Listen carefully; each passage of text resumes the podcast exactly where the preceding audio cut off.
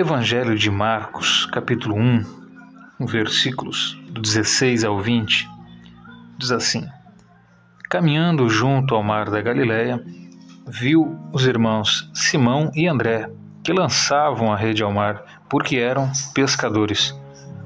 Disse-lhes Jesus: Vinde após mim, e eu vos farei pescadores de homens. Então eles deixaram imediatamente as redes e o seguiram. Pouco mais adiante, viu Tiago, filho de Zebedeu, e João, seu irmão, que estavam no barco, consertando as redes. E logo os chamou.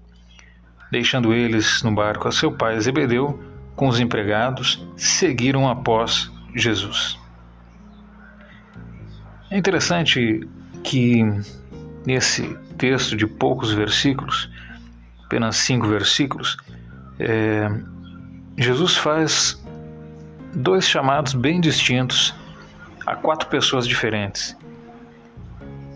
O primeiro grupo de pessoas que Jesus chama, Simão e André, o verso 16 diz que eles estavam trabalhando, eles estavam lançando a rede ao mar. Por quê? Porque eram pescadores. Eles tinham aqui a liderança, eles eram aquelas pessoas que faziam a coisa acontecer. Provavelmente o barco era deles, eles eram aqui, o, talvez vamos dizer assim, os empresários, eram quem estava à frente, eram, é, vamos dizer assim, aqueles que, que tinham a proeminência, que lideravam, que faziam acontecer.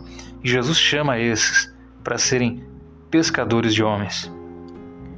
No entanto, pouco mais à frente, Jesus encontra mais dois e faz um chamado diferente.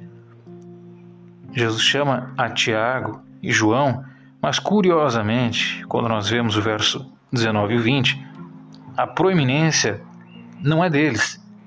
Nós vemos que diz assim que pouco mais adiante viu Tiago, filho de Zebedeu, e João, seu irmão. É interessante que a proeminência não é de Tiago e de João, mas de Zebedeu. Zebedeu aqui era o pescador.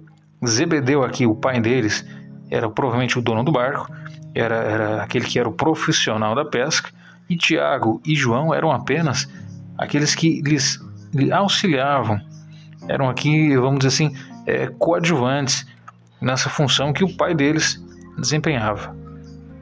Interessante porque primeiro Jesus chama aqueles que estavam à frente, Simão e André, aqueles que lideravam, aqueles que trabalhavam, aqueles que eram é, os profissionais, eles eram os pescadores, eles eram, eles eram aqueles que é, de fato estavam fazendo a coisa acontecer. E agora, Jesus chama também aqueles que não estavam à frente, mas estavam auxiliando, vamos dizer assim, uma função, é, uma função secundária, né? É, diríamos assim, na, na, nas funções seculares da, da sociedade, é, era um grupo de apoio, né? não eram aqueles que estavam à frente, não eram os profissionais de renome, né? eram apenas aqueles que auxiliavam para que os outros é, concluíssem a, a, obra, né? Zebedeu, que era o pescador aqui, Zebedeu, que era o, provavelmente o dono do, do, do, barco, enfim, era quem fazia a coisa acontecer, e Tiago e João eram seus é, auxiliares.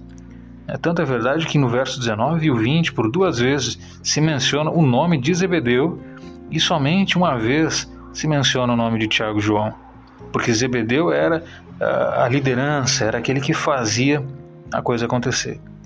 Então, curiosamente, veja que eh, Jesus chama tanto aqueles que estão à frente, aqueles que têm é, um papel aqui crucial, liderando, um papel aqui é, profissional, fazendo as coisas acontecer, mas Jesus também chama aqueles que têm uma função aqui secundária, aqueles que auxiliam a quem está à frente. Muitas vezes a gente se questiona acerca do nosso chamado. A gente diz assim: não, mas eu, quem sou eu, né?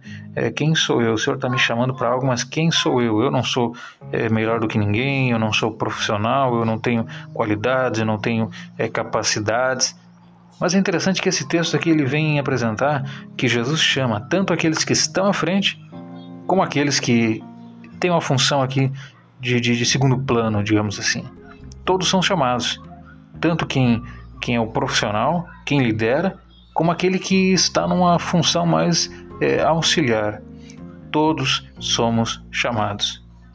Seja você é, um grande intelectual, seja você um grande profissional, seja você é, alguém que não tenha conhecimentos, seja você quem for, você é chamado por Jesus para ser pescador de homens. Que Deus abençoe a sua vida.